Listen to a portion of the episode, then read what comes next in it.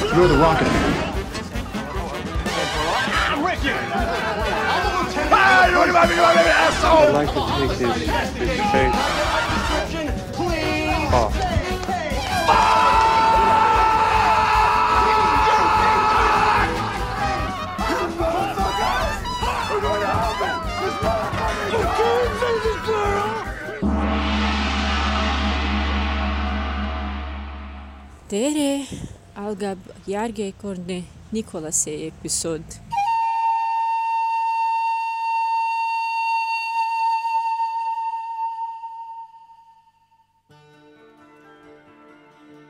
Está começando o Nicolas, a investigação aleatória e recorrente sobre a carreira do grande ator internacional Nicolas Cage, o homem de nossos sonhos. Estamos aqui para a edição de número do podcast Nicolas. Muito programa, né, gente? Quem diria que chegaríamos tão longe, não é mesmo? Faz tempo que a gente não grava um episódio aqui. Mentira, faz, faz, não faz tanto tempo. Tipo, teve lido o plano de aposentadoria, saiu não tem tanto tempo. Imaginando que o Rude vai lançar isso aqui. Exato, Pouco na primeira semestre do ano de 2024. É. Exatamente. Mas é isso aí, gente. É... Quem tá aqui comigo é o Rude. Sou eu, Roberto Rudinei. Lembrando, a gente tem que pontuar isso aqui que eu acho que vai ser muito difícil. É a gente não datar porque estamos em tempo de Big Brother. É E importante. é se importante. você ouvinte escutou todos os episódios, você sabe que o tempo de Big Brother é uma grande influência no podcast Marca. Nicolas. Não dá pra não perceber a influência do Big Brother nas nossas gravações, que a gente fala nome de participante, a gente fala quem tá saindo na semana, quem é o líder. Big Brother no Nicolas marca que nem uma sunga branca. Esse da Sunga Branca que falou agora foi o PJ Brenoi, PJ. Opa, tudo bem, pessoal? Acho que hoje quem sai é a Alessandra Scatena, hein? Eu acho que sai a Siang. Eu acho que sai o Vitor Belfort. A Siang vai sair pra dar autógrafo no seu novo livro no Cio. Quem devia ter saído era que Matheus Carriere. Eu votei nele. É, e eu sou o JP, não sei se é meu preço aí hoje, gente. Estamos aqui pra falar de um filme interessante que saiu aí há pouco tempo. Ou talvez nem tenha saído, dependendo aí do, do, do- do cinema brasileiro, sei lá como é que tá essa porra. O Homem dos Sonhos. Sabia que o nome do, no brasileiro do filme é esse? Sabia, infelizmente. Ah, Infelizmente não é. eu achei um bom, achei um bom caminho, vai. Depois a gente discute essa, isso aí. Mas antes de começar a falar sobre esse filme, vamos aqui falar com o homem dos nossos sonhos, Rudney, que vai trazer pra nós o Cage Fact, que é um fato sobre a vida e a carreira e etc. De Nicolas Cage. Sabia, Olha sabia que hoje... Depois de tanto sabia que tempo hoje... sendo sabia que criticado. hoje... Esse dia chegaria. Caramba! Eu sabia. Esse cara dia chegaria, Rui. realmente... Caramba, tava sonhando. A é eu vingança é, sonhando um prato que se come muito depois a validade e frio. Eu fiz um, um escorrego Foi, freudiano foi. e falei aqui do Rude, em vez de falar do PJ, que é o outro homem nossos sonhos. PJ, qual o E aí, pessoal? Gente, é o seguinte. Não sei se vocês sabem, mas essa gravação está acontecendo no começo do ano de 2024. Então, feliz ano novo, JP. Feliz ano novo, Rude. É! Primeira gravação do ano, cara. Que alegria. É sempre um, um prazer enorme começar o ano com esses meus dois amigos. E esse meu terceiro amigo, que nem sabe que é meu amigo, que é o Nicolas Cage. E começo de ano é uma época do ano que vem depois de um final de ano. E final de ano são épocas em que as famílias costumam Geralmente. se reunir. Família se abraça, tem aquele momento falso em que as pessoas fingem que se amam uma vez no ano. E aí eu venho falar sobre a família do Nicolas Cage. Mais especificamente sobre o seu tio, porque a família do Nicolas Cage é famosa. Tem muita gente famosa na família do Nicolas Cage. E o tio dele, que é Francis Ford Coppola, né? Um grande nome aí da cinematografia mundial. E recentemente, Francis Ford Coppola, que é um cara que não habita muito as redes sociais, publicou um elogio a Nicolas Cage. Vocês viram isso? Um elogio ao seu Eu vi, sobrinho Eu vi. né? Exatamente pela atuação de Nicolas Cage no filme que iremos falar hoje. Ele postou uma foto do seu sobrinho Nicolas no Instagram e falou, abre aspas, meu sobrinho Nicolas sempre tira da cartola uma atuação maravilhosa. Mesmo quando criança, ele conseguia imitar um computador. Seu trabalho em Pig, de Michael Sosnowski, e sua atuação mais recente em O Homem dos Sonhos, de Christopher Bogley, estão além do elogio de um velho tio. Ponto final. Fecha aspas. Corações, corações, corações. Ah, eu achei fofo. pô, Achei, fofo pra achei cacete, rapaz. Assim, eu que não tenho um- uma figura tierna, não sei como é. tierna, né? fofo. É, De um tio Tierna. muito presente, né? Eu ia falar a É, eu acho uma coisa muito fofa, né? Um tio falando tão carinhosamente de um sobrinho. Uma família de talentos que reconhece o talento do outro. Eu acho engraçado que o Nicolas Cage é um homem de recém é, comemorado Isso. 60 anos de idade, né? Que tem um tio fazendo postagem É, no Instagram. Sim. Acho legal. É muito Brazilian culture, né, cara? Tipo, o tio comentando, olha que lindinha, beijo do tio. E é legal que o Coppola, além de ser tio, também já foi patrão do Nicolas Cage, porque Foi. a gente já falou aqui de que dois filmes que o Coppola dirigiu o Nicolas Cage, Peggy Sue e o Selvagem da minha Motocicleta, É, né? pega isso na minha pinta. Isso, São, foi, são dois, dois do. Coppola, então eu achei legal que a referência que ele trouxe foi mais familiar ainda que foi Nicolas Cage é, imitando um objeto inanimado que é o computador. Fica imaginando aí. Eu quero muito essa tape do pequeno Nicolinha fazendo um Windows 95. Desafio imitar Um objetos, tá ligado? É, imita um guarda-roupa agora. Chega pra sua criança e fala isso. Se você quiser ter paz um dia, né? É, mas- vamos brincar de imitar Ué. objeto. Imita ela- E só pode sair do personagem quando eu falar, hein? Três dias depois.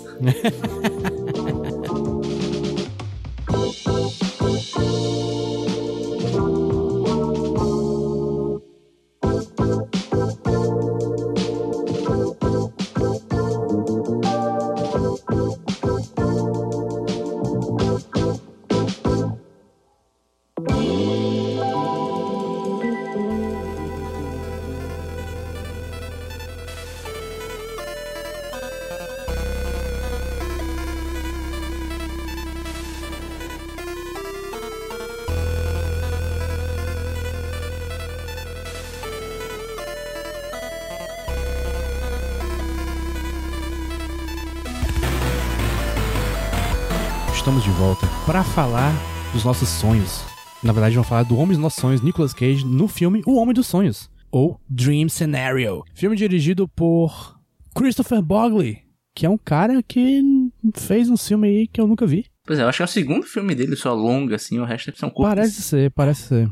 É. E não conheço, mas gostei de primeira vista, assim, do trabalho que o cara fez. Mas não vamos falar disso agora, vamos falar antes da sinopse que o PJ vai dar pra gente. Nicolas Cage interpreta aquele meme do Você já viu esse homem nos seus sonhos? E aparece no sonho de todo Uhum. mundo. E o filme parte daí, dessa premissa.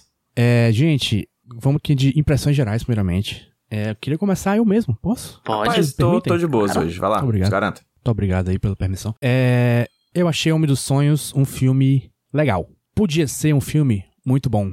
Só que eu acho que, talvez ali do meio pro final, ele se perde em querer falar alguma coisa, mas não achar exatamente o que ele quer falar. Daí o filme passa de um, um quase thriller, né, no começo. Um quase thriller muito interessante, uma fantasia muito interessante, e vira um, um filme meio vazio sobre cultura do cancelamento. O que, que, que ele está falando? Cultura do cancelamento, ponto. O que ele está falando sobre cultura do cancelamento? Existe. É o que eu entendi. Porra. O que, que vocês acharam? Eu concordo muito contigo, Jota. Eu achei um bom filme. Só que eu acho que faltou algo, aquele tempero, aquele salse, pra ele passar de apenas um bom filme. E assim, ser um bom filme, não tem nada de errado. Às vezes, basta ser bom. A gente muitas vezes fica procurando extremos, tal. Todo novo filme, todo novo conteúdo tem que ser o melhor do mundo. Mas não, pô. Às vezes é legal você ver um bom filme. O problema é que eu tô muito contigo, Jota, que eu acho que tinha material aqui pra você fazer algo além do bom. Uhum. Porque esse filme ele tem muitas virtudes. Ele tem muitas virtudes mesmo. O trabalho do diretor, por exemplo, é só o segundo longa dele, mas porra, é um cara que eu vou anotar o nomezinho dele pra ver próximas coisas que ele escrever ou dirigir, porque claramente ele tem talento, claramente ele domina a história que ele quer contar. Só que faltou algo pra mim e eu tô muito contigo que eu acho que é do meio pra frente. Eu acho que ele fica meio redundante. E é aquela coisa, ele tá preparando um setup muito legal pro que vem por aí. E quando esse o que vem por aí chega, Quando chega, né? não é tão impactante desse jeito. Eu acho que ele também acaba se alongando um pouquinho nessa metade final. Eu curti, mas eu sinto que é um trabalho de crescimento do diretor enquanto contador de histórias, sabe? Eu acho que talvez o próximo filme desse cara vai ser um filmaço, sabe? Mas esse de agora é apenas um bom filme e tá tudo bem. Muito bem. PJ, o que, que você achou? Eu achei um filme do caralho. Assim, não vou nem mentir que eu gostei pra caralho do filme, porque ele dialoga com muitos pensamentos e muitas leituras que eu tenho tido nos últimos tempos. Eu acho um filme muito competente transformar em narrativa o que eu li em teoria. Eu acho que ele é um filme que ele, de fato, não tem grandes arrobos, assim, né? É um filme que na sua plenitude, assim, no todo, ele é um filme perfeito. Mas eu acho que ele tem, no decorrer dele, entre o que é médio nele, tem toques de genialidade muito grande. Na montagem, principalmente, na relação entre imagem e som, nas atuações, nos resultados. Achei interessantes os adjetivos que vocês usaram pra segunda metade do filme, porque eu fiquei grudado com ele na, na segunda metade do filme, porque eu achei a segunda metade do filme um filme de terror. Desesperador. Esse foi o adjetivo que veio na minha cabeça. Assim, é um filme desesperador a segunda metade. Eu ficava angustiado com cada nova cena, com cada nova sequência, com cada novo desenrolar da trama. Eu ficava, meu Deus, acaba logo, pelo amor de Deus, porque eu não aguento mais o que tá acontecendo com esse cara. E é um filme que me pegou muito, assim, do começo ao fim. Eu vivo dizendo aqui várias vezes de filmes que eu assisto pro Nicolas, pro locador, filmes que me fazem me dispersar, assim. Que eu tô com o celular, que eu acabo não prestando atenção. Esse filme é um dos poucos momentos, em muito tempo, eu assistindo filme que eu simplesmente não consigo tirar o olho da tela. É muito, era muito difícil. Eu tinha que me lembrar sempre que eu tinha que pausar o filme para fazer um comentário e gravar, porque senão eu esquecia de fazer esse comentário, porque eu simplesmente tava assistindo, assistindo, assistindo, e quando eu vi acabou, porque é até um filme curto, né? Tem uma hora e quarenta em comparação com outros filmes que estão sendo lançados nos últimos anos, assim. Então eu, eu achei um baita de um filme. Baita de um filme. Os méritos dele, para mim, com certeza, são na montagem e, e, na fotografia, que é muito bonita, mas falar de fotografia é como se, é como se falar você é muito simpático. é, pra um Você é filme. bonitinho. É o famoso quando você vai ou ia numa livraria, não sei se ainda existem livrarias, você perguntava de tal livro e a pessoa respondia, vende muito, com um sorrisinho, tá ligado? Sim. Mas de verdade é um filme muito, muito bonito visualmente. É, tem não sei se é um filtro, se ele é filmado com um filme, mas parece filmado com um filme, filme antigo, né? É, tem um granulado na tela, né? Tem um granulado diferente. Eu adoro né? esse granulado, bicho. Dá uma também, textura eu na gosto. cena, sabe? É Tanto que tem muito diretor e diretor de fotografia hoje em dia que coloca digitalmente. Aham. Dá uma sensação mais tátil a tudo que tá na tela, sabe? E chega até a ser curioso essa fotografia mais tátil, com mais textura, pra um filme que trata do irreal, né? Do sonho, etc. Acho uma escolha bem acertada. Um detalhe que escapou de sinopse, de falar até agora, e a gente já tá um bom tempo gravando, é que é um filme da A24, né? Que é um carimbo, né? Querendo ou não, é uma grife que traz essas possibilidades experimentais, assim, na narrativa e tal. Eu acho que esse filme não foi nem é, produzido pela 24, mas comprado, né? Mas mesmo assim, esses filmes que ela compra tem meio que um, um- uma grife, né? Como tu diz, eu não sei Um qual é Um a eu selo de qualidade, Um quase. pedi- É um selo, um selo de qualidade e de estilo específico. Não que todos os filmes deles são de todos iguais, mas é, você consegue saber, que- sei lá, você consegue saber que o filme tem uma vibe A24. Tem, tem filmes que não são da A24 tem a vibe também. É tanto que há um fenômeno hoje em dia que eu acho muito curioso, que é você personificar a A24 como contadora de história, né? O Uhum. filme não é do Christopher É. Bo- Borgley, o filme é da A24, tá ligado? Eu acho até meio, meio escrotinho, tá ligado? O jeito que é, é, geral anda tratando essa questão, porque você acaba escondendo quem de fato faz o filme, que são as pessoas que trabalharam O nele. pessoal trata como se a A24 fosse o Kevin Feige, né? É, pois é. Eu falo exatamente isso, Jota, esse paralelo, né? Porque hoje em dia a figura da produção do produtor parece estar se tornando a figura criativa, né? Por trás, né? Mas não o diretor, a diretora. Eu acho, inclusive, que dá pra brincar com essa coisa da fotografia dele, voltando pra fotografia, de mudar, né? Tipo, que eu acho que a parte mais legal do filme pra mim são os sonhos. Chupa Nolan, primeiramente. eu vou dizer, queria botar isso aqui na frente, né? Porque esse filme tem sonhos que parecem sonhos e não um filme de ação aleatório. Eu acho que dava pra brincar mais com a tanto fotografia como com o estilo. Eles parecem sonhos, mas não tão, são tão viajados como poderiam ser, inclusive. Mas enfim, não é desenho animado e não sei se o estilo do cara combina com isso, etc. PJ, tu falou que tu vê conceitos que tu estuda nesse filme. Quais são esses conceitos? Cara, é engraçado porque, por mais que eu não tenha estudado sobre sonho, no doutorado tô estudando sobre memória. E aí, muitas das leituras que eu fiz nos últimos anos, coincidentemente, por mais que nem se tratassem de memória, tratavam de sonho. Por exemplo, uma coisa que eu sempre me interessei em pesquisar foi meme, né? E é engraçado porque esse filme ele faz esse paralelo entre o sonho e a internet, como se o espaço do inconsciente coletivo fosse um espaço da internet. Inclusive, as palavras cultura do cancelamento já foram faladas aqui hoje. E a gente pode falar mais sobre isso depois. Mas, falando de memória de sonho, toda vez que eu assisti o filme Cada Nova Cena e cada vez que o personagem principal do filme, né, que é o Paul Matthews, que é o personagem protagonista do Nicolas Cage, vai aparecendo nos sonhos dos outros, né, eu fui lembrando da teoria de um francês que eu tinha lido durante o doutorado, que eu li durante o doutorado, estou no doutorado ainda, né, que é o Maurice Rabax, que é o, um cara que ele estuda a memória sob uma perspectiva sociológica. Ele propõe que a memória, ela é social antes de ser individual. Não somente o conteúdo da memória, mas a forma da memória. A forma como a gente lida com a memória, a forma como a gente entende a memória e o próprio conteúdo da memória, ela vem mais de fora para dentro que de dentro para fora. Tudo que a gente memoriza, e aí ele propõe que na nossa existência existem grupos sociais que moldam essa memória com mais força. Aí ele é um cara da década de 40, então ele bota a família no meio disso, ele coloca os ambientes de trabalho da classe trabalhadora, ele coloca as classes sociais como esses moldadores de memória de certos grupos e, consequentemente, dos indivíduos. Só que ele é muito perspicaz em desembocar uma reflexão que é o único momento da nossa vida em que a memória é nossa, certo? Que é quando a memória ela não é guiada pelo consciente, mas pelo subconsciente, pelo inconsciente. E o único momento que a memória é verdadeiramente nossa é quando a gente não tem controle sobre ela, que é no sonho. É impossível sonhar com coisas que não vieram da memória. É impossível sonhar com coisas que não foram a partir do momento da metodologia do pensamento do Halbach, que nós não tivemos contatos com ela socialmente.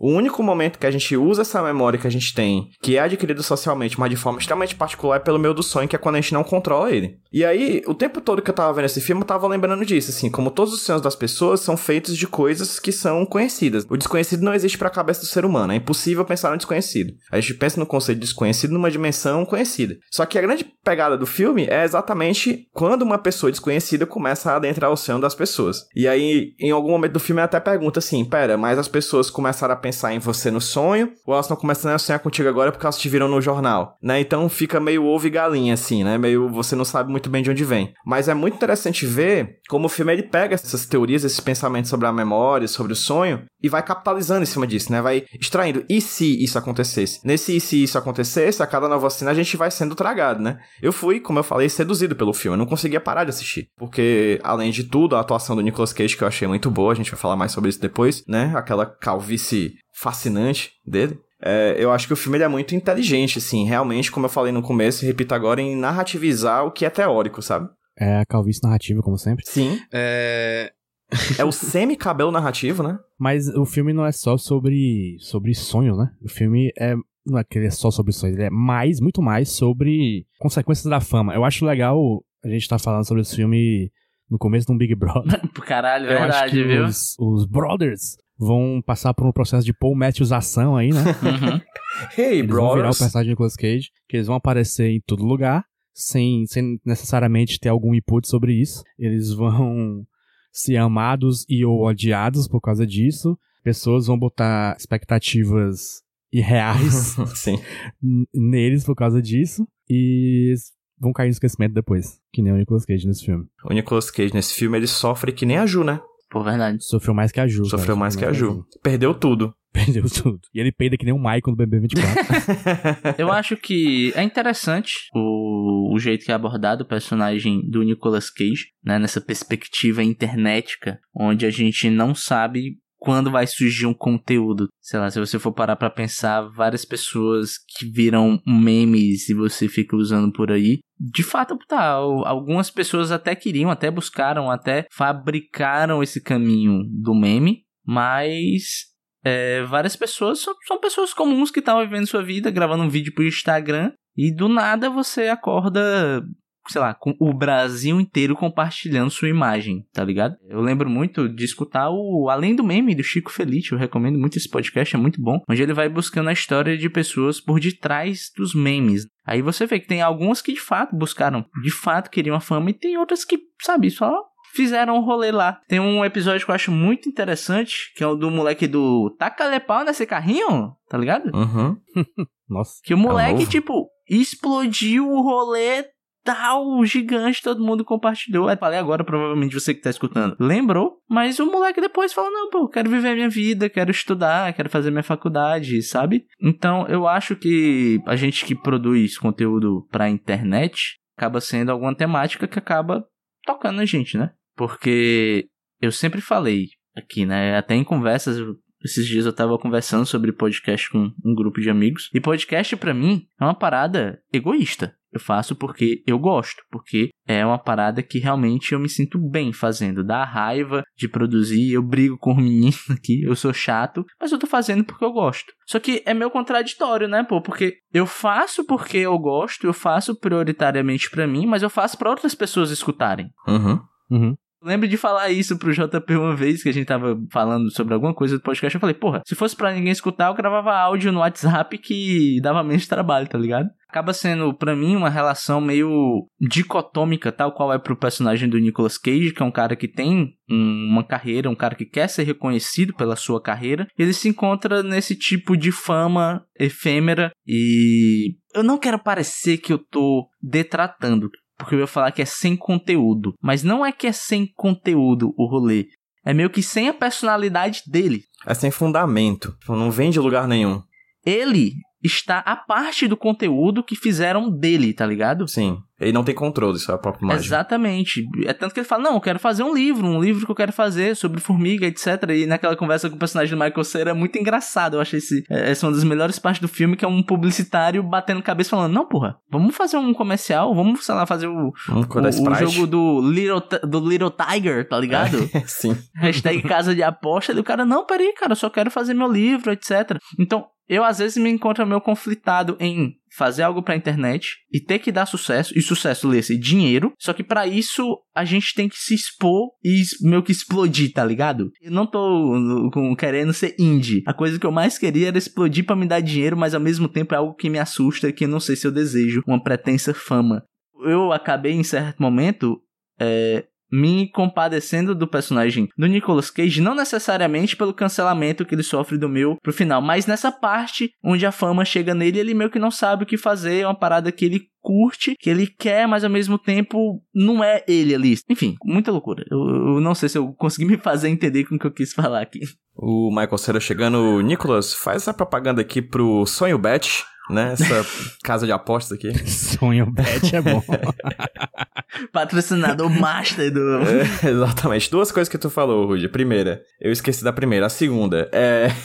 tu falou de meme, né, cara? E meme vem exatamente dessa ideia de memória, né? É o. Meme é uma palavra muito antiga, mas ela foi pensada recentemente pelo Richard Dawkins, né? Que é aquele é, biólogo, né? Que fala sobre. que é ateu também, né? E tal. Que ele propõe que a lógica do meme pra memória é a mesma lógica do gene pra genética. O meme é essa pequena partícula de memória que vai alastrando na cabeça das pessoas e quanto mais potente, mais gente vai memorizar, vai conhecer e vai, vai durar por mais tempo. Que é exatamente a ideia do gene pra genética, né? Então o meme vem daí. E aí eu acho que esse, esse filme ele é muito, ele é muito assertivo nessas, nesses paralelos da fama na internet por meio da viralização, né, que é outra palavra que é citada no filme, né, da apropriação da imagem pelo outro que você não tem controle sobre isso. E o sonho é uma coisa que você não tem controle, né? Quem aqui nunca sonhou com uma parada que você acorda e você diz, caralho, eu, eu acho que foi pesado esse sonho, né? Por N motivos. Porque foi violento, porque foi muito pornográfico, ou porque foi muito antiético. Mas no sonho a gente não tem esse controle disso, né? E aí a cabeça funciona pelas suas próprias lógicas no inconsciente. Eu acho que o filme é muito assertivo em todos esses diálogos, assim, não se perde nisso, né? Ele é muito arrumado, é um filme muito, muito organizado, né? Em nenhum momento você se perde no filme. E quando você se perde, que você não sabe o que é realidade, o que é sonho, é por intenção né? Você fica ali olhando e dizendo, caramba, mas isso aqui tá realmente acontecendo isso aqui é na cabeça de alguém? E essa dúvida que fica, ela é intencional, ela não é por erro, ela é intencional, ela causa essa, essa estranheza na gente. Então, é um filme que eu acho muito assertivo em tratar dessas questões que a gente tá falando aqui agora. De meme, de publicidade, coisa do tipo. É, PJ, mas assim, hora de falar um pouco mal, né? Porque, como eu falei, eu acho que o que me incomoda, incomoda também o Jota. Eu sinto que, de fato, ele tem esses elementos que são interessantes, ele tem discussões que são apresentadas durante o filme, mas eu não sinto que necessariamente ele faz um trabalho muito bom em debater essas questões, todas que ele apresenta. Por exemplo, ninguém aqui é psicólogo, tá?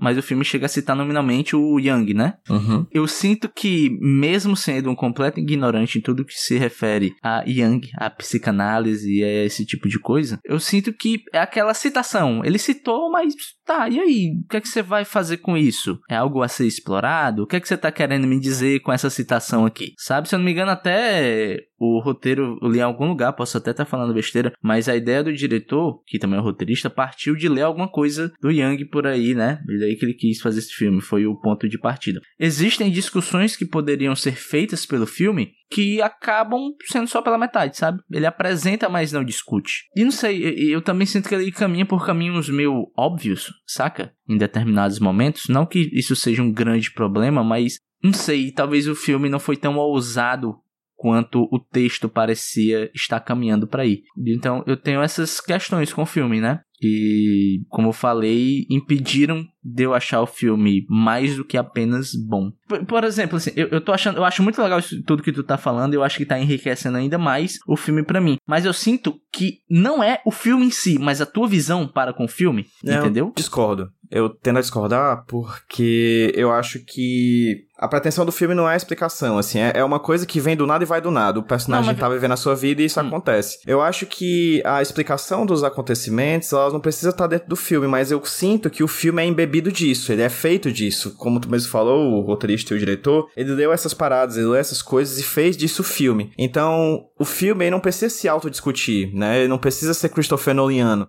Eu acho que existem filmes que são rasos e vazios e colocam a citação de um autor para parecer inteligente. A gente já falou de alguns filmes aqui, por exemplo, né, de do Nicolas Cage, que é um policial e fala uma parada nada a ver do Nietzsche. Existe o caminho contrário. Existe um filme que é repleto de, de, de, de teoria, de pensamento, de coisa do tipo, mas que não precisa se ficar, sabe, colocando na mesa. Eu acho que ele é o contrário dos filmes rasos. Ele é um filme muito cheio. Ele é sorrateiramente, assim, ele se dá o direito de não explicar isso, assim, até porque a própria construção do filme, que é a gente não sabe por que isso acontece e também não sabe por que isso para, vem do nada e vai pro nada, e no meio disso a ascensão e a queda de um personagem, você não tem um motivo pra isso. Eu acho que a própria ideia desse personagem que entra nesse nessa pira do inconsciente coletivo, o termo junguiano, né, a, a, um conceito junguiano da ideia de que todos nós dividimos o mesmo inconsciente no mundo inteiro, ao redor do mundo temos todos mais ou menos as mesmas bases do inconsciente e que a gente acessa no sonho, isso tá, sei lá, no Sandman, nos quadrinhos, por exemplo. E aí ele traz isso como narrativa, mas ele não tem um momento slide que eu acho que não tô dizendo que é o que você quer, mas eu acho que o filme pra ser conciso com uma hora e quarenta, direitinho, começo, meio e fim, acontecendo direitinho, eu acho que ele, ele deixa muito mais pra interpretação da galera do que de fato pra se, se aprofundar em determinados pontos, entende? Ele é muito mais uma tese do que um curso. Então, primeiro, eu não pedi isso, não pedi pro filme se explicar. é, até porque esse tipo de texto, até tu citou o Nolan, é uma parada que eu não curto no cinema dele. Eu só acho que o que ele cita não está integrado à trama. É, Não é algo desenvolvido dentro da narrativa. Eu não consigo ver isso. Porra, talvez seja minha falta de referência? Talvez. Mas pra mim, ainda assim, eu sinto que é um filme que não consegue abarcar tudo que ele está se propondo. E eu acho que isso acontece do meio pro final, porque eu continuo achando que ele caminha por caminhos muito óbvios, sendo que o filme ele estava sendo um pouco mais ousado na minha visão até ali a metade. Tanto que tipo assim, o- o finalzinho assim talvez seja um pouco desinteressante pra mim até. Ele te apresenta conceitos e eu não sinto que eles estão in- integrados ou desenvolvidos dentro da trama, que é o que eu acho que saltaria aos meus olhos, sabe? Eu vejo isso como uma falha de contação de história. Uhum. Eu tento concordar com o Rude aqui, como eu disse antes do começo, é um filme que pra mim parece que ele acaba querendo falar sobre consequências da fama, cultura do cancelamento. E aí ele fala, isso aqui, cultura de cancelamento existe, é ruim, aparentemente. Por quê? Porque é, acontece. Parece uma coisa que tá mostrando um conceito e aceitando ele em vez de discutir, entendeu? Parece que é o foda man, né, o, JP? É, exatamente, eu, eu escrevi isso. Eu- Peraí, cadê? Deixa eu, deixa eu achar. deixa eu achar o que eu escrevi aqui. É. Cultura do cancelamento, mas não parece ter muito a falar sobre isso além de. É foda. tipo assim, é isso aí, cara. Aconteceu essa coisa aí com o Paul. Cuidado pra acontecer com você. Não vai virar meme, hein? Pra mim é isso. Eu, eu- eu- realmente eu, eu fiquei com a mesma dúvida do Ruth se é falta de referencial. Ou talvez o, o PJ esteja num, num nível de. Eu não quero parecer que eu tô frescando. um nível de iluminação além da gente, de que ele aceitou que o filme ele só tá instigando a discussão sem necessariamente discutir. Pra mim eu não senti isso, pelo menos. Pois é, eu também não vejo elementos, mas eu tô contigo. Talvez seja o PJ no alto da sua doutoranicidade. eu acho que talvez você tenha mais repertório que a gente pra ler esse filme, tá ligado? Pra ler esses conceitos. Mais do que o filme, os conceitos. Olha, É. olha um acidente, por exemplo, disso tudo. Um livro que eu não li pro meu doutorado, mas que conversa com isso. Tem um livro que eu gosto muito chamado 24 por 7, Capitalismo Tardio e os Fins do Sono. De um sociólogo chamado Jonathan Crary. Eu não li esse livro pro doutorado. Eu li porque eu não tava nada pra fazer. Tava com o livro, li. O livro, cara, por exemplo, do Crary, fala que o único espaço da vida humana que ainda não foi completamente colonizado pelo capital foi o sono. Aham. E o filme fala de quê? do sono sendo cooptado por empresas, influências e coisas do tipo, entendeu? Então é muito doido porque o filme, pra mim, ele é uma, assim, como é que eu posso fazer uma análise da sociedade atual sem necessariamente entregar respostas ou coisas do tipo, usando o fio condutor desse conceito chamado sonho. E aí o Paul Matthews, ele é esse personagem que é quase uma alegoria disso. Ele é usado, né, como o, o cicrano da história. Sabe? Ah, um cicrano tava andando pela rua e aconteceu isso e isso. E o personagem é meio que isso, entende? Ele é meio que esse passeio pra mim. Ele trata de muitas coisas, eu gostaria muito de rever o filme, inclusive em outra ocasião, pra poder tentar rever essas questões do filme, porque eu acho que ele é muito completo nessas questões. Tudo que o sonho pode ser utilizado como metáfora pra tratar sobre questões do dia a dia atual, assim, numa sociedade. No We Live in a Society, né? A gente vive numa sociedade. Então, assim, o filme ele é, ele é bem assertivo nisso de, de transformar o sonho nessa, nesse fio condutor do pensamento. E eu acho o Nicolas Cage bem pra caramba no personagem, cara. Acho que ele tá muito, muito bem. Vamos falar de Nicolas Cage? Por favor. Não é como se a gente tivesse um podcast sobre ele, né? Mas eu acho que não só Nicolas Cage, pô. Porque tudo bem, Nicolas Cage está foda. E eu afirmo aqui que é um dos melhores personagens já atuados por Nicolas Cage. Ele tá perfeito nesse filme. Tá, também. Mas eu acho que o vai e vem que ele tem com todos os outros atores em maior destaque com a mulher que faz a esposa dele É bom demais, velho. é muito bom, bicho. Afora de todo o conceito, a gente passou a maior parte do tempo até agora falando dos conceitos, debatendo o que o filme tem a dizer. Eu acho que existe uma coisa que me saltou muito aos olhos no trabalho do diretor e roteirista, que é o jeito que ele escreve diálogo. Uhum. Os diálogos dos filmes, as relações pessoais, principalmente a central, que é ele com a mulher, é muito incrível, tá ligado? Você não vê atores atuando, você vê pessoas conversando. Eu acho muito É, bom o vai e vem. Isso. Com as filhas, né? Até os mini contatos dele, bicho, com os alunos, entendeu? Tipo, cada aluno, por mais rapidinho que seja, tem uma personalidade, sabe? É um negócio muito impressionante. Muito, muitos bons atores no filme todo. Nós temos que falar de Nicolas Cage. Também concordo que é um dos melhores papéis dele, provavelmente. A gente há muito tempo que defende que o Nicolas Cage careca devia acontecer. Aconteceu e deu certo. Meio aconteceu, né? É, meio aconteceu. Acho que acontece, acontece completamente no outro filme que a gente vai falar na próxima É. vez, mas. Calma. Enfim, fica pra próxima. Tal qual a calvície, é um processo de espera, tá ligado? Sim, é, exatamente. Exatamente. é um processo de entradas. É um processo de entradas. É, cara, vocês se ligaram de que o personagem do Nicolas Cage é basicamente uma- um personagem que não faz coisas. Tipo, o filme inteiro é um grande processo de não realização. Ele não faz coisa, cara. São sempre coisas que são feitas com ele, sabe? Ele é colocado no céu das pessoas. Ele, Ele, não toma nenhuma atitude o filme todo. Nenhuma atitude, Jota. Nenhuma, em nenhum momento. Ele nunca age. Toda vez que ele vai agir, ele trava. E quando ele age, ele é ridicularizado. É, ele faz Quando merda. é, ele age, e de forma muito sincera, gravando um vídeo, por exemplo, né, dele mesmo, ele é ridicularizado. Né? Então, assim, ele não age. É muito bizarro isso, porque tu vai olhar, o que foi que o Nicolas Cage fez, o personagem, né, o Paul Matthews fez nesse filme? Nada, mancho. Não faz nada. E é impressionante. Pra mim, é muito desesperador esse personagem, porque ele é muito... Eu tô tentando achar um adjetivo, bicho, mas é... a covardia não deixa ele agir. Ele sempre tem medo de Ele é fazer meio alguma patético. coisa. Vamos Ele é, ele é assim. bastante Ele é, um, patético. ele é um bostão, ele é um bostão, assim. Cara, mas ele é um bostão que, assim, isso não torna ele uma pessoa ruim ou coisa do tipo, entendeu? Ele é só um cara extremamente passivo e normal e a vida dele é até bem boa, cara. O cara é professor universitário, tem doutorado, sei o que, não sei o que. Mas ele é um tipo de cara que é seduzido pela possibilidade de ser conhecido por ter feito algo, sendo que a vida inteira é de não feitos. Ele parece uma pessoa, uma pessoa frustrada e dissatisfeita, insatisfeita, desculpa, com, com o que ele tem. Apesar de ele ter tudo certinho, Isso. ele é insatisfeito que a aula dele não parece tão interessante pros alunos, ele é insatisfeito que tem pessoas que estão escrevendo um livro e ele não tá. Quando ele aparece no sonho dos outros, ele fica chateado por não fazer nada no sonho dos outros. Isso. E veja bem, e veja bem, há um, um certo paralelo intele- interessante ali. Mas veja bem, tem um Paralelo. paralelo. Caraca, não vai, não vai sair. E veja bem, tem uma parada. Uma comparação. Porra, eu vou deixar o erro agora. né? A linguagem é uma coisa muito bonita, né, gente?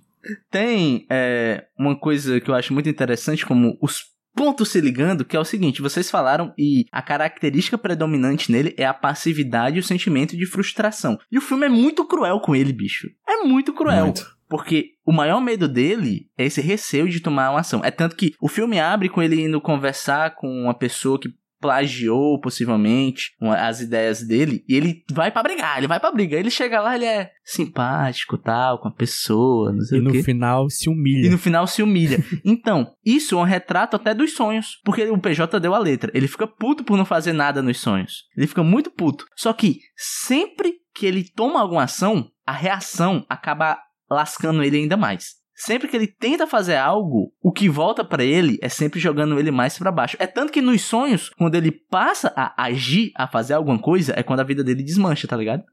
Verdade. É muito dolorido, cara. É por isso que eu acho que a segunda metade do filme é muito desesperadora pra mim. Sabe? Porque é um personagem que a primeira metade do filme ele não fazia nada e tava tudo bem, porque tava trazendo louros pra ele, tava trazendo coisas boas. E a segunda metade do filme é o personagem continuando não fazendo nada. Só que só vem desgraça. E acho que essa é a base, sei lá, da tragédia grega, tá ligado? De que o personagem, não importa o que ele faça, ele sempre vai se fuder no final, porque existem forças maiores do que ele que vão sempre colocar ele pra se lascar. E esse filme é muito isso, assim, é muito trágico na- no seu final, é, na, na sua metade final. Porque é muito angustiante. Eu dizia, cara, faz alguma coisa, e quando ele faz, faz merda. É um personagem que simplesmente não teve controle do que teve de bom na vida, também não teve controle sobre o que houve de, de ruim na vida dele. Então é um filme de um personagem que é, sei lá, a gente vê aqueles manual de roteirismo ensinando como é que um personagem deve agir e tomar decisões diante de certas ocasiões. Não, a gente vê um personagem inteiro que na verdade foi sendo jogado, que nem um, uma, um pedaço de bosta pra um rola bosta que é o destino, levando ele pra um lado pro outro como se fosse um, sei lá, um,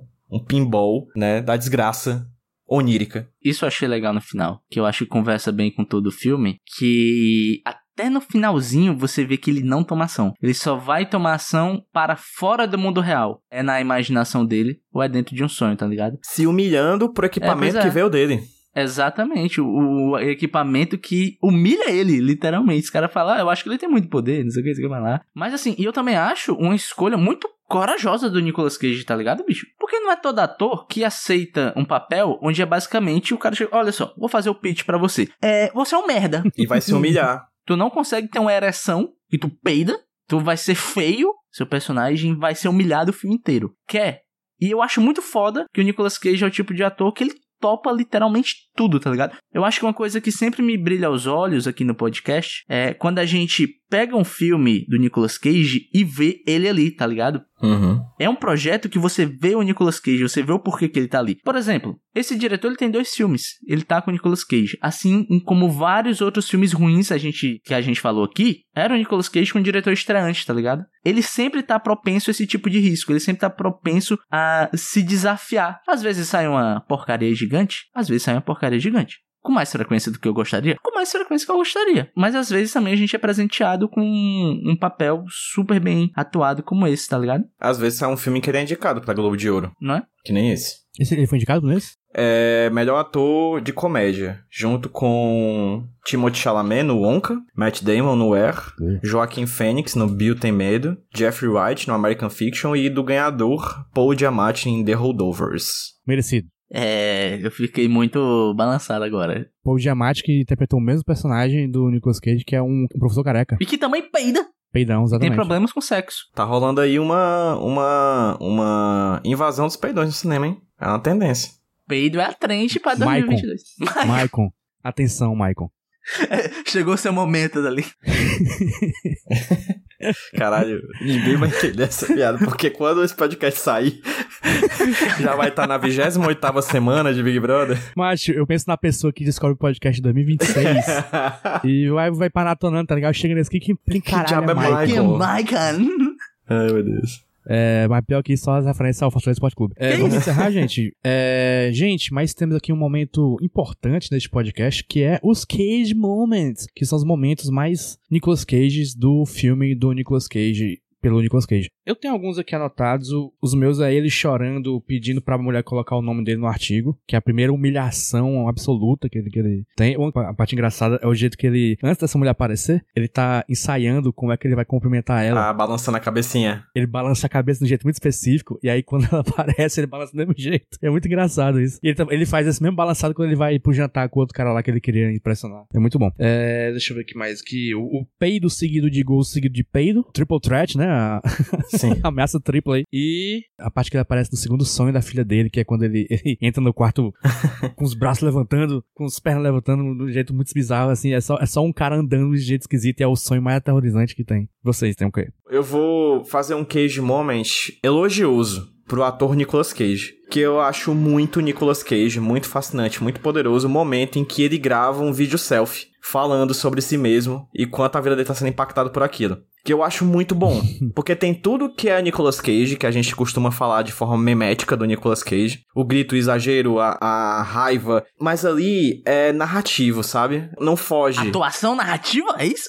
Loucura, né, velho? Loucura, né? Porque às vezes a gente vê o Nicolas Cage surtando nos filmes, assim, é tipo o, di- o diretor que já até falou, né? Vai, Nicolas Cage, faz o que tu faz melhor. Aqui é, só que é faz o que tu faz melhor de uma forma dramática, fala da puta, vai, se garante. E ele vai, se garante, faz seu nome. E quero muito ver Nicolas Cage no tapete vermelho do Oscar 2024. Ô PJ, e pra variar, no final dessa cena ele é humilhado. É, né? Porque é assim, né, amigo? É assim. A vida é assim. A vida do coitado Paul Matthews é assim. É isso, é sobre isso. Eu, cara, primeiro, existe um Cage Moment que percorre todo o filme, que é ele fazendo vozinha. Sim, é verdade. Ele faz uma vozinha, e eu acho que a vozinha faz todo sentido com o personagem, que é pra ele ser mais patético ainda. Ele não A consegue. Little Voice, né, cara? É, fazer uma entonação, ele não consegue se impor em todas as cenas porque ele tá sempre falando meio assim, né, meu salada, assim, né? Meteu Speckles. Meteu Speckles, né? saudoso Speckles. Saudoso, um abraço pro Speckles. Se- Seja que buraco você esteja. Mas eu acho muito bom, eu acho que casa muito com o personagem e com a pateticidade que ele representa dentro do filme. E o meu cage moment, já trouxeram aí, é todo esse momento eu achei que o diretor foi filho da puta. Todo esse momento da moça que sonhou transando com ele foi a transa. É a coisa mais constrangedora possível. Cara, e o diretor, ele faz. Foi de propósito, ele fez questão de deixar essa cena alongada. Os takes são longos porque você vai engolir essa torta de climão comigo, tá ligado? Eu me senti aprisionado vendo aquela parada. Eu me senti na primeira temporada de The Office durante uns 5, 6, 10 minutos que essa sequência tem. E peraí, peraí, não posso esquecer que é a primeira vez que a gente tem Nicolas Cage e Michael Cera contracenando. Opa, E devo dizer, foda. história sendo feita, hein? História sendo É o feita. primeiro papel não esquisito do Michael Cera. Gostaria de ver mais ele fazendo esse tipo de papel que não é uma- um homem completamente bizarro. É só um publicitário. É só um cara. É só um cara. Eu amo de paixão o Michael Cera e eu adoro que o Michael Cera seja o Michael Cera. Continue sendo Michael Cera, Michael Cera. Mas, pô, é muito bom ver, tipo assim, caralho, ele realmente atua, né? Que loucura, velho. Quem diria? Ele realmente é um ator. No, na carteira de trabalho dele não tem Michael Cera, tem ator, né? Fiquei surpreso. Grande Mai, né? Grande Mai. Michael Cera. É, vamos dar nota? Vamos. Eu quero começar. É, eu dou nota pro filme 7,5, devido a tudo que eu já falei durante o episódio, não vamos explicar mais. Ouça o episódio aí. E 10 pro Nicolas Cage. Rudney. Eu vou dar pro filme uma nota 7,8. Serei mais específico aqui, porque eu sinto que faltou um detalhezinho, só um empurrãozinho, só sabe, um toquinho assim, pra ele virar um filme super topzera para mim. Mas ele é um bom filme. Faltou meio campo, né? Faltou meio Faltou campo. meu campo, faltou um meio armador pra fazer a ligação é, da defesa com ataque, né? Tipo, a defesa adversária tava compactada, etc. Mas enfim, é isso. Nicolas Cage, esqueci. Nicolas Cage pra mim é 10, pô. Porra, perfeito. É um papel que exige entrega. Se o cara não tivesse minimamente comprometido com o que esse papel pedia, esse filme desmoronava e viraria outra coisa. E eu acho que Nicolas Cage foi o homem ideal pra encabeçar esse projeto. PJ Brandão. Bem, eu já rasguei tudo que era elogio pra esse filme, eu quero muito rever. Eu acho que ele é muito minucioso na narrativização, como eu falei da teoria. O, o filme fala muito de porão, clássica relação geográfica, assim, espacial, arquitetônica com recalcamento de trauma na memória. Enfim, é, é um filme que ele é muito acertado, assim, nessas coisinhas. Tu meteu essa no final do episódio. Caralho, não é, velho? Não, Não é porque eu tô acredito, falando cara. do filme, velho. Eu tô falando do filme, né? O filme, porque, porque eu não falei do Nicholas, que o Nicholas literalmente tem uma cena em que ele viveu, que é acordar com um louco na casa dele, Sim, verdade. né? Que ele viveu verdade. essa cena. A gente falou disso no Cage Fact lá no começo do programa e tal. Uhum. Então, assim, é um filme que ele é muito assertivo em muitas coisas. E tem vários detalhezinhos, várias brincadeirinhas, assim, vários pontinhos que eu quero muito rever. Porque se eu já achei o filme rico agora, eu acharei ele mais rico ainda numa segunda sentada, assistida e bisoiada. Então, pra mim é 10 e 10. Filme 10, Nicolas Cage Ih, 10. caralho. Ô, PJ, tu consegue só citar, sei lá, referencial teórico de tudo que tu falou no programa rapidinho? Vai que alguém se interessou? Cara, deixa eu ver se eu lembro. Vamos lá. É... Toda a teoria do, sub... do inconsciente coletivo do Jung tá espalhada em vários artigos dele. Jonathan Crary, 24 por 7, Capitalismo Tardio Fins do Sono, sobre a apropriação do cansaço do sono pelo capitalismo. Recomendo muita leitura do Maurice Halbach, A Memória Coletiva. Talvez... Aí, aí, mas aí vem pras bases do Freud, né? Essas paradas também. Eu não vou lembrar agora de, de artigos em específico. Mas eu acho que talvez essas aí sejam umas leituras iniciais bacanas. Eu acho que esse do recalcamento e da, do porão Acho que eu tô olhando pro livro aqui agora. É o. Caceta, Os Espaços da Recordação, da Aleida Asman, que é uma teórica alemã que fala de memória e de da espacialização da memória, criação de objetos memoriais, espaços memoriais, etc. Então talvez seja uma, uma, uma referência bacana também. Então são esses livros aí, acho que já dá pra ter um início bacana pra discutir. Citei fontes, pica, hein? É, meu filho. Asman, vírgula Leida, Crary, vírgula Jonathan, Cage, vírgula Nicholas. Você aí, ouvinte, que não esperava sair do podcast com trabalho de casa, dever, tarefinha, vai valer nota no final do semestre, tá aí. Se fudeu. Pra Entreteu surpresa, otário. e informou. Porra, perfeito. Próximo Gala de Ouro, eu quero uma redação. Contem um sonho bizarro que vocês tiveram aí agora nos comentários, vai. Mas acho que o pior sonho que eu já tive na minha vida foi que eu sonhei que tudo que eu tocava derretia. Caralho. Uma vez eu sonhei que eu tava num shopping e aí. E aí eu tava achando esquisito que eu tava com filtro de VHS. E aí eu me toquei que era um sonho. Aí eu falei, pô, eu tô sonhando? Pô, se eu tô sonhando vai aparecer aqui um Tiranossauro Rex na minha frente agora. E apareceu o Tiranossauro Rex. Só que até hoje eu tenho uma dúvida se eu realmente me toquei que eu estava no sonho ou se parte do sonho tinha o meu personagem adivinhando que era um sonho. Então vai, vai que era o do roteiro, né? Vai que tava Caralho, já tu meteu um. Inception, porra. Real. Camadas, hein? Foda. Tu, Rude. Eu não consigo lembrar um sonho específico agora, mas eu ando sonhando muito que eu tô precisando chutar algo. Acha porque tá sem futebol, mano. tu tá É, me tem futebol pra assistir. Faz sentido. Aí tem alguns dias que eu acordo no chutinho, tá ligado? A perninha vai, oita porra, É peraí. Isso aí é foda. Ah, hoje, hoje, sonhei que estava em Moscou dançando pagode russo. Vai com notas. Vai com notas. Notas, Nicolas Cage 10, né? Essa com a nossa cabeça. E o filme ficou com a nota 8,4. Acima do que eu gosto, mas. É, tudo bem. Vamos lá, PJ. Boa nota, pô. Ah, uma nota. Tá, tá bom, tá bom. Não acho ruim, não. Talvez mate todos vocês no meu sonho hoje à noite. De amor, porra. Chutes de amor.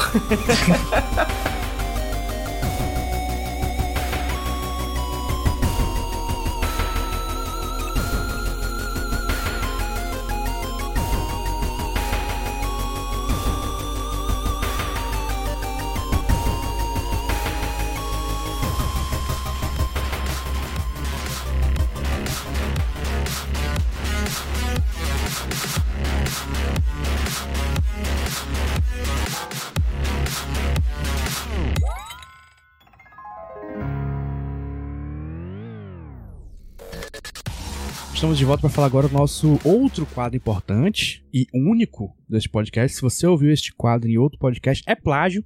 Acusa pra gente, porque a gente só vai entrar em domínio público quando o Walt Disney tiver 200 anos de morto. O quadro é o Porquê Tem Queijo no Meio, que quem trouxe agora foi ele, Rudinei. Agora eu acertei. É. Então, uma coisa que me chamou muita atenção logo no começo do filme, que é um filme que tem selo A24, a gente já falou. Então, como todo filme da A24, ele abre com um A24 no começo, né? A vinhetinha que se você Faz sentido. é do cinema aí, curte assistir um filme, se você já deve ter visto e você sabe qual que é. Só que, bicho, eu devo dizer que eu achei muito icônico. Não logo depois, tem uma antes, mas a vinheta da A24, depois vinha a vinheta da Saturn Filmes, pô. Eu achei muito forte, pô. E quem é Saturn Films, Rudinei? Saturn Filmes, pra quem não sabe, é a produtora do Nicolas Cage, porque o Nicolas Cage é produtor desse filme aqui. Ele não é produtor desse filme, ele é um dos produtores do filme, né? Tanto que tem aqui o Ari Aster junto, e eu vi uma trivia de que quem chamou o Nicolas Cage para o projeto foi Ari Aster, lembrando que é, o Nicolas Cage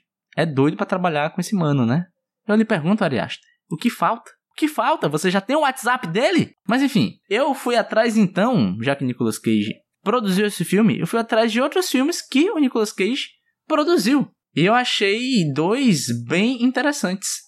Um eu sei que JP já assistiu, eu, os filmes aqui eu não assisti, Ih. né? Que é A Sombra do Vampiro, né, Jota? Esse filme é legal? Não, não assisti, não. Assisti, Ai, não. não. não assisti, não. Ih, rapaz. Não sei, de eu assisti, mas não assisti. Eu não. jurava que tu tinha assistido esse, mas eu adorei o conceito desse filme, que é um filme sobre a feitura do clássico e agora remakeizado Nosferatu. Sim. É um filme que junta William Defoe e John Malkovich. Então, pô, deve ser do bom, né? Diz que é bom. Diz que é bom, dizem, dizem por aí.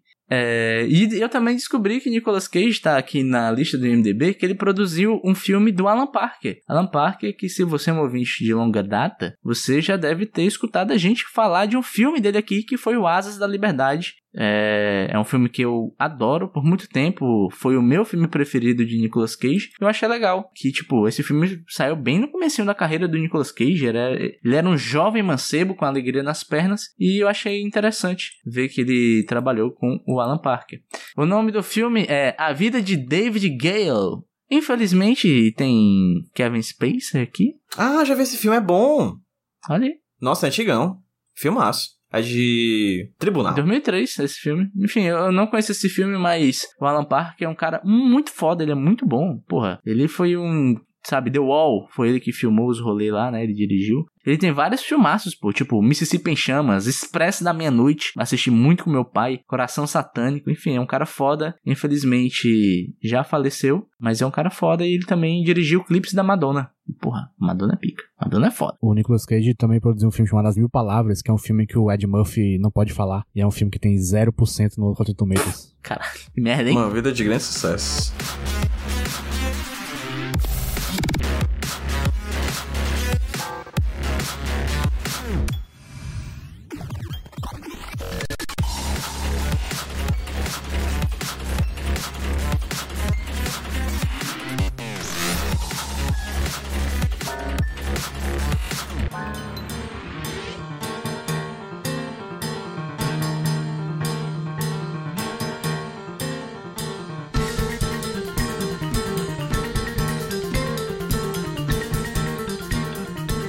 Gente. Está acabando aqui o episódio. Ah, que pena. Ah, Que sonho que foi estar aqui com vocês, falando sobre filme, fazendo vocês ouvir a gente falando de filme. É, mas é o seguinte, não é porque acabou que acabou, porque a gente tem outros 116 episódios do podcast Nicolas já liberados. E se você não está ouvindo, o Locadora do Nicolas, que é o podcast em que falamos de filmes que não tem o Nicolas Cage, você está sendo bobão, sendo muito bobão. Boboca. Está aí no nosso próprio feed do Nicolas, Locadora do Nicolas. Estamos falando de, é, de filmes antigos, filmes novos, filmes brasileiros, filmes estrangeiros, filmes da porra toda, pra ser mais específico. Então, ouça lá, tá bem legal e tá bem legal. Rudney, quer dar uns jabazinhos? Jabazinhos, arroba Rudilonia no Twitter e Rudilonia no Letterboxd. Se você quiser spoilers do que eu achei dos filmes, é, segue lá no Letterboxd. PJ, dê, fala, fala dos projetos, PJ. É, cara, se vocês quiserem acompanhar o que eu tô fazendo nas redes sociais, é arroba HQ Sem Roteiro. E também o mais recente, o arroba A História da Camisa, onde eu falo sobre narrativa, semiótica, design, história e futebol. Principalmente camisa, brasões, ligas, curiosidades. Enfim, o História da Camisa, A História da Camisa é um projeto que eu tô dando muito carinho. E também o HQ Roteiro também, que é o amor de longa data. Você pode me seguir no arroba Jumbo Paulo no, na rede social anteriormente conhecido como Twitter, JP Underline Martins na rede social atualmente conhecido como Letterboxd, e pode seguir também o Podcast Nicolas, onde você achar ele, arroba Podcast Nicolas, e principalmente, é, Nicolas Cage Qualidade Exige Recursos, você vai lá em Padrim, não, apoia, desculpa, você vai lá em Padrim, caralho! Você vai lá em apoia.se barra podcast Nicolas. Lá você vai ter um botãozinho para dar dinheiro pra gente. O que, que a gente vai fazer com esse dinheiro? Viver. Viver, pô. Sim, usar, né? Pagar a conta. É, se divertir, pagar conta, o que for, o que der vontade, comprar cigarro, vai, vai que eu começo a fumar, não sei. Não é? verdade. Vai que. Carnaval tá chegando. Vai que eu preciso comprar o Sombrais rosa. Isso, Hein? exatamente. Daqui pro carnaval vai surgir alguma bebida nova. Você todo carnaval Já tem, viu? Skull Beats nova aí, que tá vindo. Skull Beats nova, eu, eu preciso comprar uma. Eu não bebo, mas eu preciso Pois é, pô. Vou, sair de otário no carnaval? Não, Não vai. Então você vai lá em apoia.se barra podcast Nicolas, vai é, inserir um dinheirinho ali pra nós. Você também pode ir lá no Telegram, no t.me barra Nicolovers, t.me barra Nicolovers, T.me barra é Nicolovers. onde tem o nosso grupo de ouvintes que fala de tudo menos do podcast. É um galerinha legal, galerinha gente boa. Você pode chegar lá e começar a falar merda e vai ter pessoas vão te responder. É impressionante isso. Comunicação. Doideira. Comunicação. É, as redes sociais, cultura do cancelamento, blá blá blá. O homem dos sonhos. Tchau. Tchau. O próximo Ah, é Bodies desculpa, Crossing, gente. talvez, né? Próximo episódio, provavelmente, próximo episódio provavelmente vai ser sobre Butcher's Crossing. Quando sai? Não sei. Não sei. Vamos tentar gravar logo essa porra aí, né? Porque Eu sei, já tá- se o já pessoal tá não quer nem lançar tá o filme, né? Porque a gente precisa gravar sobre ele também, né? É. Querer gravar.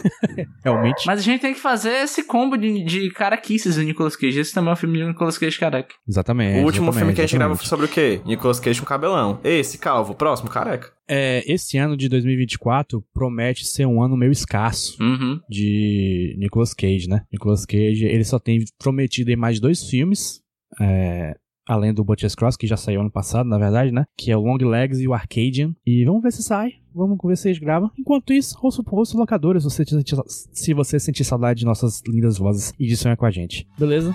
Tchau. Tchau.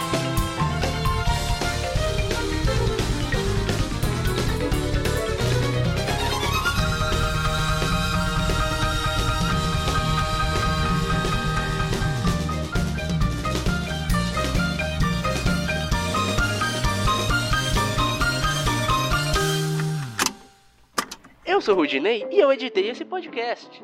Eu sou o JP e eu sonorizei ele. Você pode ajudar o Nicolas compartilhando com seus amigos. E dando 5 estrelinhas no iTunes. Ajuda a gente, por favor. Deixe o seu recado depois do bip. Tchau!